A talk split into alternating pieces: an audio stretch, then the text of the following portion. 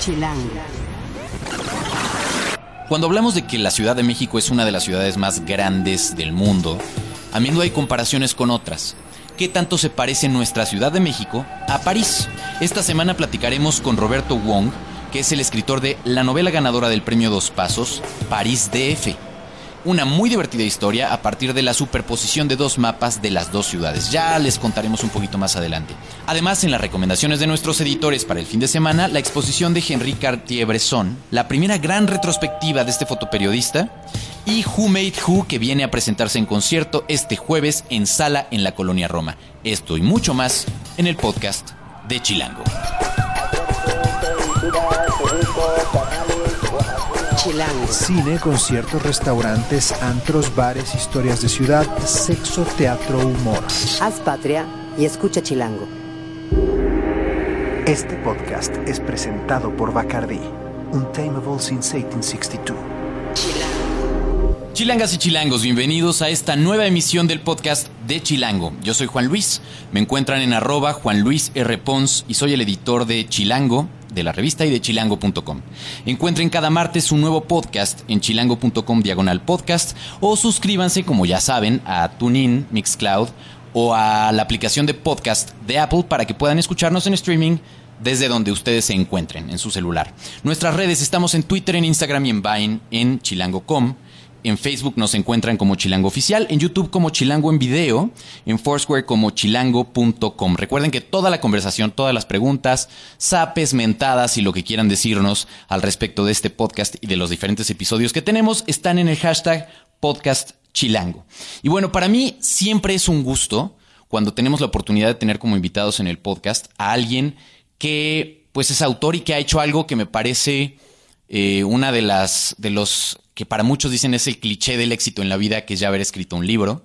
Eh, realmente, eh, quienes nos dedicamos a escribir a veces, eh, algunos de manera periódica, otros de manera más constante, siempre decimos, puta, estaría increíble que algún día podamos tener un libro, la, la, la. Cuando conoces a alguien que ya lo ha hecho, siempre no puedo evitar sentir cierta envidia de decir qué chido que tú ya tienes un libro publicado y que además haya sido ganado una haya ganado un premio a una primera novela. Eso está padrísimo. Roberto, gracias por estar aquí. Está con nosotros Roberto Wong, que es autor de París DF y la persona idónea para poder hacer esta similitud entre dos ciudades que para muchos tienen muchas cosas que ver y otras que no se parecen en nada. Y hoy en este podcast, esta semana vamos a hablar del tema. Gracias Roberto por estar acá. Hola, gracias por la invitación. A ver, vamos a empezar con la historia quizá de París DF. Eh, ¿Quieres que les cuente yo rápidamente o prefieres contarnos tú? Um, si quieres, a modo de introducción, puedo hablar un poco sobre de lo que va. Yo creo que París DF es al final del día una suerte de guía de viaje. Una guía de viaje que, que funciona eh, intersectando la Ciudad de México con la Ciudad de París y ofreciendo un viaje por una ciudad que no termina ni ser una ni ser otra. Entonces, ¿por qué sucede esto? Eh, sucede a partir de un personaje que está cansado, eh, está hastiado un poco de su realidad y decide utilizar esto como una vía de escape, como una especie de salvación y al final eh, pues recorre este trayecto y lo sumerge por un un chingo de situaciones que, bueno, serán algunas reconocibles y otras tal vez un tanto delirantes. Y es la historia de Arturo, ¿no? El protagonista, que de alguna manera eh, superpone dos mapas, el de la Ciudad de México y el de la Ciudad de París.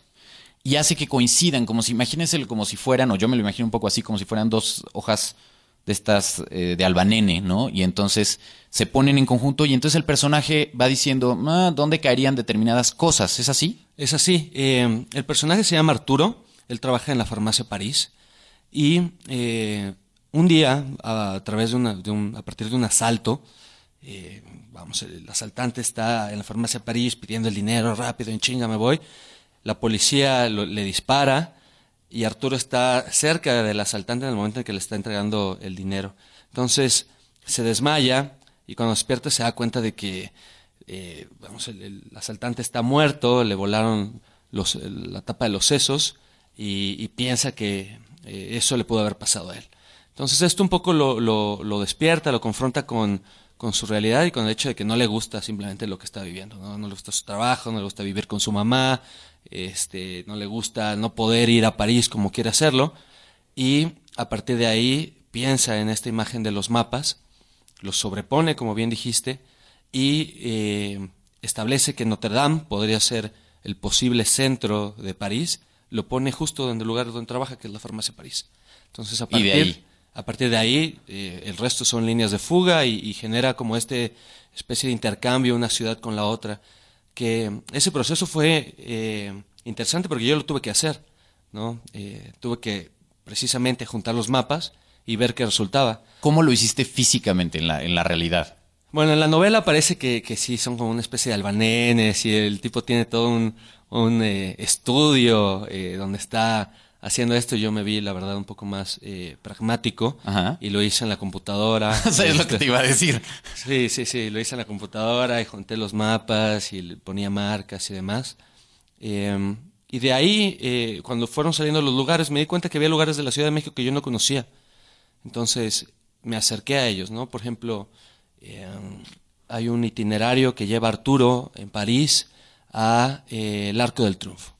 Entonces camina del Arco del Triunfo hacia la plaza de, Luis XVIII eh, y ese trayecto, que es un, itinerario en París, lo que sucede es que en realidad está recorriendo la Ciudad de México y sale del metro donde está Tacuba y Circuito Interior, camina por toda esa calle que está llena de, llena de tiendas de, de zapatos y de fayuca y llega al templo de San Fernando que para los que no lo conozcan es un lugar precioso que yo no conocía hasta el momento en que hice eso, y donde está el mausoleo de Benito Juárez y este, una serie de tumbas de los constituyentes y demás. Entonces, eh, digamos que en ese sentido, en la novela se mezcla realidad y delirio, y para mí también se mezcló un poco así en el momento de escribirla. Ok, y de alguna forma el es esta parte que todo mundo se imagina del glamoroso mundo de los escritores, que tienen que plantear muy bien su historia para que esté blindada cuando tienes, eh, cuando estás describiendo lugares reales, donde, donde haces todo un, pues es una especie de literatura también de viaje, ¿no? Aunque sea el viaje dentro de la propia ciudad. Ahora, al hacer esta comparación y el pretexto, la, la novela la tienen que leer, está publicada por Colofón, se encuentra ya disponible a la venta. Y la verdad es que está súper, súper interesante la anécdota, yo creo, para todos los podescuchas chilangos, empezando por mí, que muero de ganas de leerla por completo, em, porque creo que puede, como dices, en una de esas llevarnos a conocer partes de la ciudad que desconocíamos. Pero entonces, cuando tú hiciste esta, este ejercicio, eh, parte real, parte ficticio, eh, ¿en qué tanto se parece entonces al final la Ciudad de México hoy con la ciudad de París? Bueno, antes que nada quisiera decir que el mundo del escritor no es glamuroso. Involucra mucha chinga, este... Yo muchas veces estaba escribiendo la novela que me, tardé un poco más de dos años y me preguntaba qué estoy haciendo aquí, cuando podría estar allá afuera, ¿sabes? Y uno está escribiendo y ve por la ventana y están los pájaros y el sol y parece un día precioso. Y bueno, ahí está uno, ¿no? Dedicándole horas a lo que al final es una pasión. Eh, hay mucho sudor y bueno, al final del día también satisfacciones, ¿no? Como el hecho de que ahora se publique. En términos generales, eh, ¿qué tanto se parece en París y la Ciudad de México? Pero bueno, ahora empieza lo glamoroso, supongo.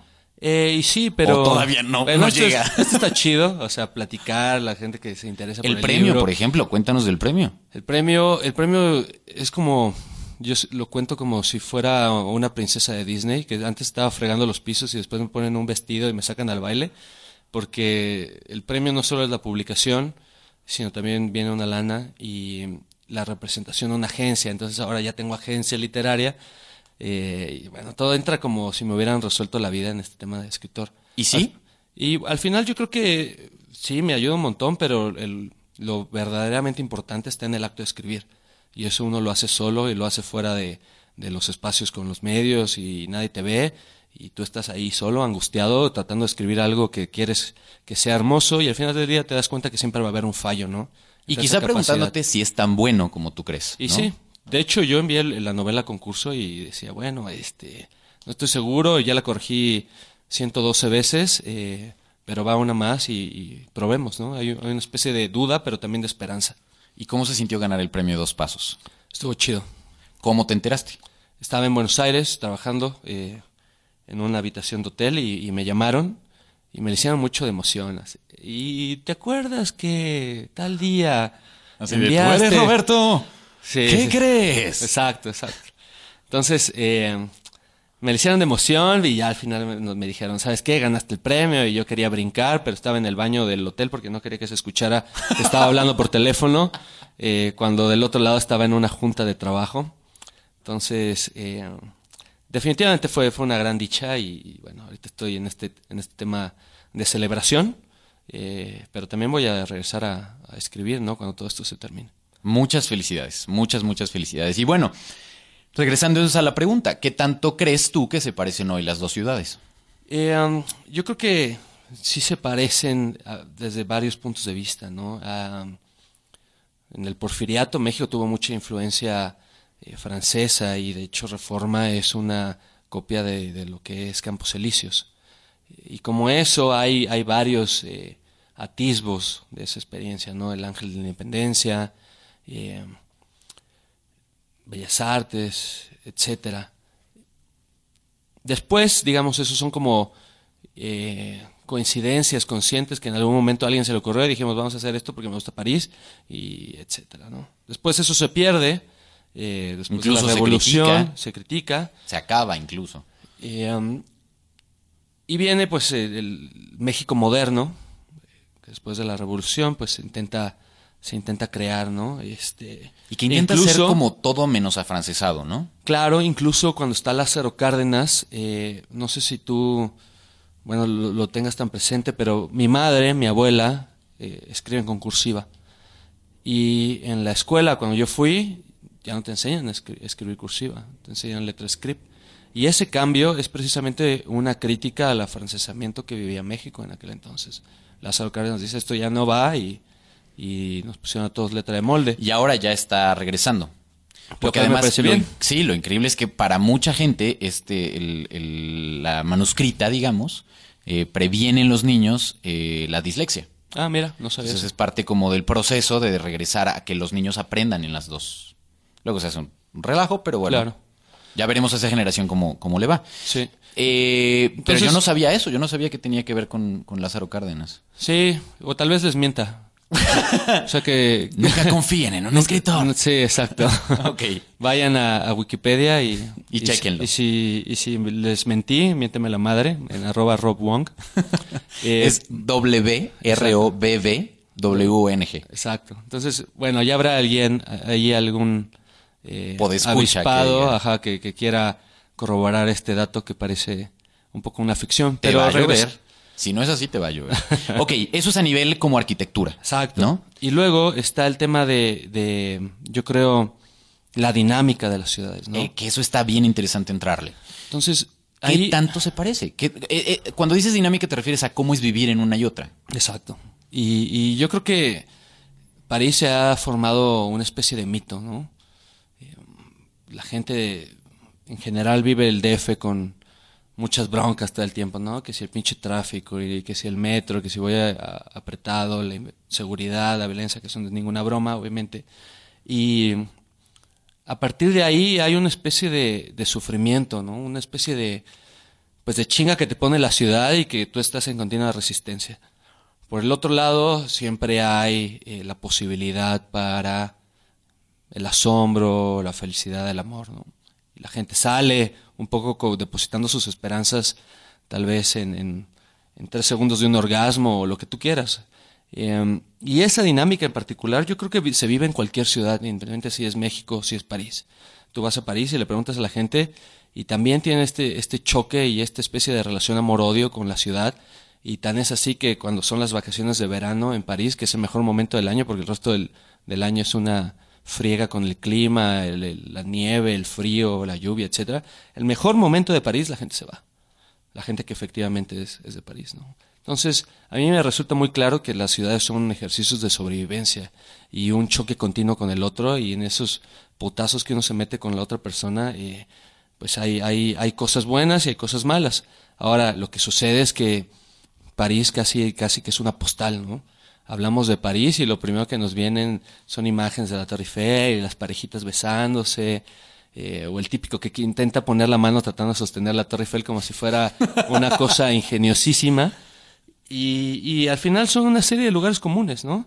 Eh, y cuando la gente efectivamente tiene la posibilidad de visitar París, pues lo que hace la mayoría de las veces es revisitar lo que ya conocía de esas postales que alguien le dejó en la cabeza. Porque lo dices muy bien, viajar también tiene que ver con comprobar eh, si es como te contaron que era, o como tú mismo en tu cabeza te hiciste esa imagen visual de la Torre Eiffel y de estos lugares que por supuesto son parte del cliché. Nosotros aquí en la Ciudad de México también tenemos clichés. Tú lo dices muy bien. Eh, Bellas Artes es uno de estos clichés. Eh, el Ángel de la Independencia, bueno, es el máximo cliché, ¿no? Pero también son cosas que claro que quieres que la gente conozca, el Museo de Antropología, ¿no? Cuando hace poco estábamos publicando una guía en Chilango eh, para visitantes, nosotros le pusimos guía para gringos, pero sí es como gente que habla inglés y que quiere venir a la ciudad y quiere tener como una curaduría de estos lugares. Y por supuesto teníamos que darles parte de eso, porque no les puedes aislar a alguien que... Eh, yo creo que sí está muy raro ir a, a París, por ejemplo, y no ver la Torre Eiffel. Claro. ¿no? Pero tal vez lo más interesante sería ver la Torre Eiffel y luego perderte un poco en la ciudad. Y a partir de ese ejercicio azaroso, encontrar cosas que tal vez no estén en ninguna guía. ¿no? A nivel, por ejemplo, de oferta cultural, ¿cómo las ves? Yo creo que la Ciudad de México no le pide nada a ninguna otra capital del mundo. Tiene una oferta cultural muy importante. Y, eh, lo que tal vez haría falta sería tal vez mayor educación a la gente en otras formas de expresión, ¿no? Pero bueno, fuera de eso, es la ciudad con más museos en el mundo. Entonces, realmente estamos en, una posición privilegiada. Eh, hay otras cosas, ¿no? También la gastronomía de la Ciudad de México es, espectacular. Uy, ese es un tema espinosísimo, porque sí creo que a nivel mundial son dos de las grandes, de los pesos pesados en gastronomía, la mexicana y la, y la francesa, bueno, son escuela incluso, ¿no?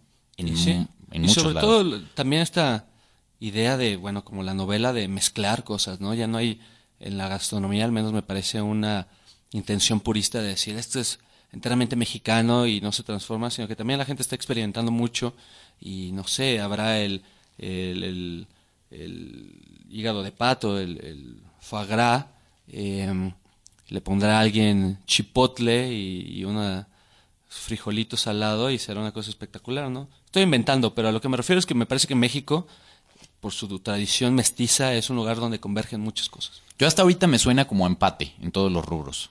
O sea, hablamos de gastronomía, gastronomía, de las, empatas. oferta cultural, lugares para salir en la noche. ¿Sabes dónde sí les partimos la madre? En la fiesta. Ok. Yo creo que, que el mexicano es un, es un ser festivo eh, y su vida nocturna es mucho más atractiva que la de París. El francés es un sujeto demasiado civilizado, entonces tanta civilización llega a parecer aburrimiento algunas veces. Si comparamos, esto también puede ser bastante espinoso.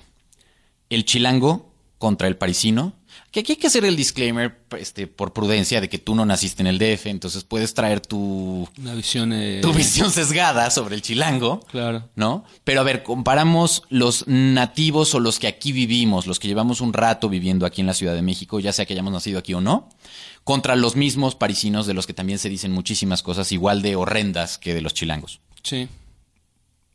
Yo viví aquí 13 años.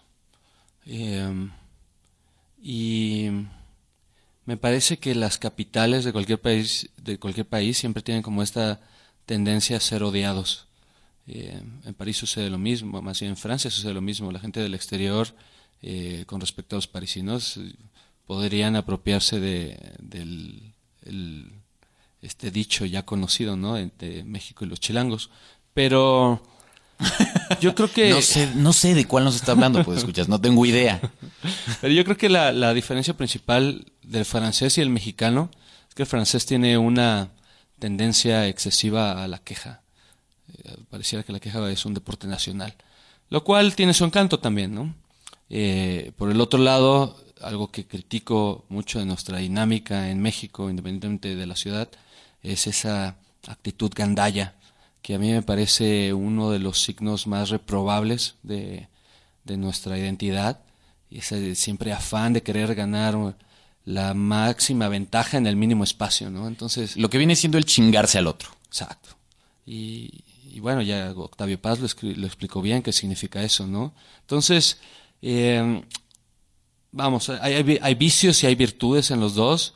Yo ahí yo creo que si, si digo los mexicanos somos más chingones es adoptar una, una postura nacionalista que no nos conviene a nadie, no nos conviene aceptar y, y entender aquellas cosas que son positivas, pero también ser críticos en las que eh, pues la estamos cagando, ¿no? Y, y hay que cambiar, sobre todo en un momento tan complicado como es el, el actual.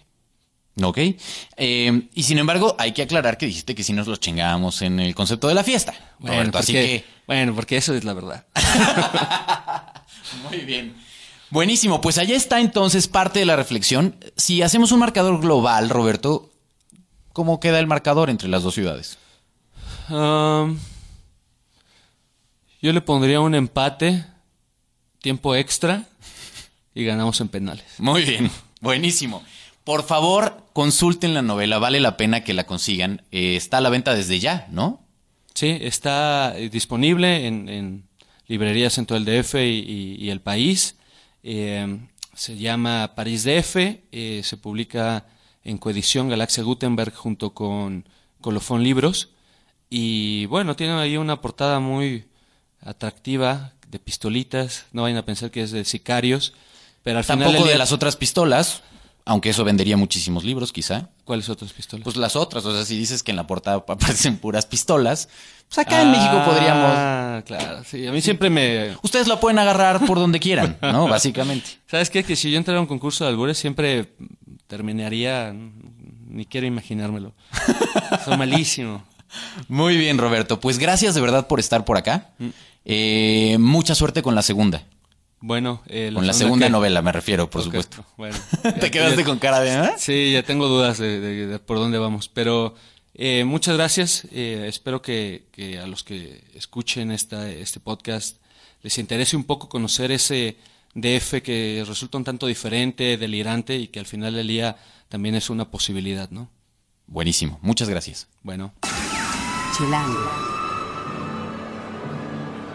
Esto es Tercera Llamada. Tercera Llamada. Comenzamos. Si pasa en la ciudad, está en Chilango. ¿Listos para planear el fin de semana? Aquí están nuestras recomendaciones. En esta semana invitamos a Ale Jarillo, que es nuestra editora de guía en la revista Chilango, y a Hugo Juárez, que es nuestro editor adjunto en chilango.com. Gracias a los dos por estar acá. Hola, Empecemos Juan. contigo, Ale. Cuéntanos. Pues les vengo a contar de una exposición que seguramente les va a dar tanta ilusión como a mí. Que además Porque llevamos en la revista en unas en fotos revi- increíbles. Tenemos unas fotos increíbles, tenemos información en exclusiva que ahorita les voy a contar de qué se trata y es Enrique Cartier-Bresson. Eh, la exposición se llama La mirada del siglo XX. Lo particular de esta muestra es que es la primera gran retrospectiva que se hace después de su muerte de 2004 en todo el mundo. Y en México, eh, pues traen ni más ni menos que 398 obras, entonces que no nos vamos a quedar con la probadita de que sí, ya hemos visto algunas obras de Bresson, pero fue a lo mejor en una colectiva y alguna muestra, no. Aquí traen absolutamente todo, incluso los documentales que hizo con Jean Renoir, que al final de, de su vida le dio por ser cineasta e hizo unos documentales padrísimos sobre la guerra, pues los vamos a ver porque también los van a exhibir y este, y bueno, sobre todo viene una parte que nos interesa muchísimo a los chilangos, porque resulta que Cartier-Bresson vino a México en dos ocasiones y pues venía como por las recomendaciones de André Breton, que México era surrealista y paseó por Juchitán e incluso le gustó tanto que se quedó viviendo un tiempo en México. Y nos enteramos, gracias a esta exposición, que vivió en la lagunilla. Entonces, este, él se empapó muchísimo de la cultura mexicana, tanto lo que te decía de Oaxaca como del DF. Entonces tiene muchas fotografías de la Merced, de la Lagunilla, de con- todos esos barrios. de todos esos barrios, pero con esta visión de fotoperiodista porque una cosa que a él lo caracterizaba mucho era que se relacionaba con la gente. Entonces no nada más buscaba captar momentos interesantes, esos que son súper impactantes, sino también lograba tener relación con la gente y eso se ve muchísimo en sus fotografías, ya lo verán. Entonces tiene estas fotos míticas de las prostitutas de la Merced, pero ninguna, o sea, no van a sentir como un estudio antropológico para nada. Son fotos muy bellas, blanco y negro, eh, sin ningún tipo de encuadre. Él estaba muy en contra de este tipo de, de, trucos de la fotografía. Entonces son, o sea, es ver el virtuosismo de, de, un fotógrafo que pues todavía a la antigüita tenía una cámara Leica, este, podía hacer estas fotos de una sola toma que son grandes fotografías. Grandísimas. De verdad, si no han visto la nueva edición de Chilango, búsquenla, porque de verdad que la parte de guía abre justamente con eso se van a impresionar. Y digo, lo que es padre que eh, pues nos vamos a sentir muy relacionados, porque es ver sí la mirada de un fotógrafo extranjero, pero que logró captar mucho la esencia de nuestra pues, ciudad. De nuestra ciudad, exactamente. Eh, y bueno, y bueno, son los horarios típicos del Museo de Bellas Artes. Sí, serán, son los típicos que es de 10 de la mañana a las 5.30. La entrada está en 45 pesos. Los domingos es entrada gratis. Yo la verdad recomiendo que si van en domingo vayan tempranito y si no, pues vayan entre semana. La verdad es que los museos no son caros en, en la ciudad y pueden disfrutar mucho más de la exposición. Y también no se pierdan la, los documentales. Ya nada más para, para cerrar, él fue prisionero de los nazis. Entonces, él logró escapar tres veces de, de, de, los campamentos.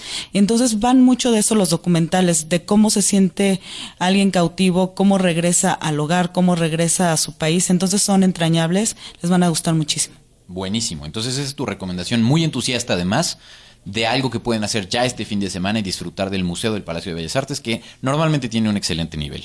Tiene un excelente nivel y de verdad me gustaría repetir que son 398 piezas. 398, Entonces, 398. Entonces, eh, no, no es una pruebita. Son cuatro salas repletas, curadas por varios módulos. The whole y... enchilada. Exactamente. Muy bien, Ali. Les va a gustar. Buenísimo. ¿Se acuerdan de mí? y si no van y le reclaman, si no van arroba Alejarillo. Ahí los espero reclamos y sugerencias. Y también aplausos. Y, y agradecimientos. Ay, a, sí. veces, a veces nos pasa mucho eso, pues escuchas, que la gente, oímos muchas cosas negativas porque la gente que está contenta con lo que hacemos de pronto no tuitea. Pues sí, no sabemos si les gustó o no. no. Son tan ¿Qué pasó? vocales. Bueno, no, la verdad es que sí voy a ser sincera, sí me han llegado como este algunos mensajitos o nuevos seguidores de que yo estoy segura que lo oyeron y pues les latió. Bien, pues muy bien. bueno. Y hablando de un ídolo de las masas y de las redes sociales, Hugo Juárez, que es eh, nuestro experto además en videojuegos, nos va a recomendar en esta ocasión algo que no tiene que ver con videojuegos. Para que vean que no toda la vida es videojuegos. No solo de videojuegos vive el geek. Oye, Juan, el próximo 12 de marzo, a las 9 de la noche, se presenta Who Made Who. Muy es bien. una banda eh, danesa que viene a presentarse a Sala, así se llama el lugar que está en la colonia Roma, en la calle de Puebla, entre Oaxaca e Insurgentes. Muy bien. Ahí se van a presentar a las nueve de la noche. Y fíjate que con ellos es- tengo una historia, tenemos, porque aquí está también Rafael presente, una historia como chistosa, porque los vimos en Trópico, que te acuerdas que tuvimos una experiencia con lectores en el Festival Trópico Por de Acapulco. aniversario el año pasado. Exactamente. Los vimos y súper chido. La verdad es que yo no los conocía y me parecieron impresionantes. Me gustó muchísimo el ambiente, Carmen. Es una- un trío experimental de pop. ¿Ok? Entonces hacen como música, dicen un poco oscurona, como un poco industrial, algo así, pero la verdad es que prendió mucho a la banda y la verdad me gustaron bastante.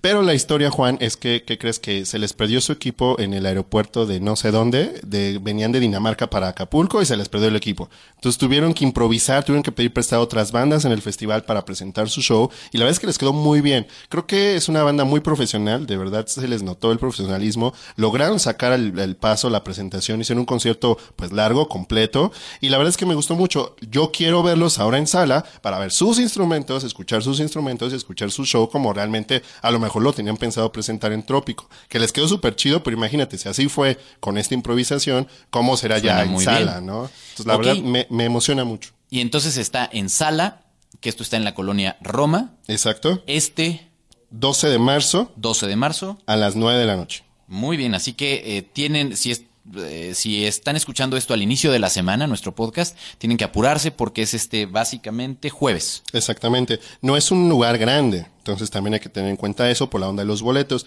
Y viene a presentar su más reciente disco que se llama Dreams, Sueños, que es del año pasado. Y bueno, ¿por qué no despedimos entonces el podcast con una probadita de cómo suena Who Made Who?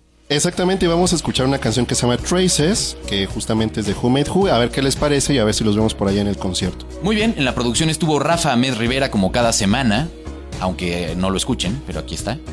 El diseño de audios de Omar Morales, hagan patria y escuchen Chilango.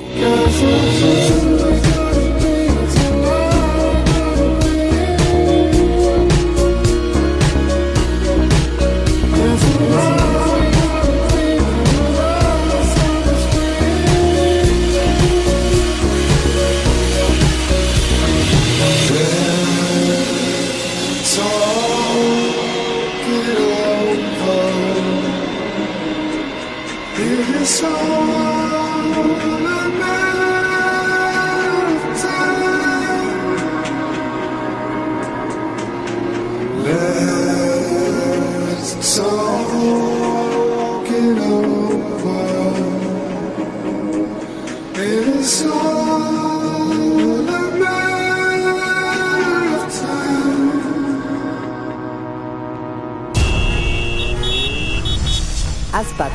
y escucha Chilango.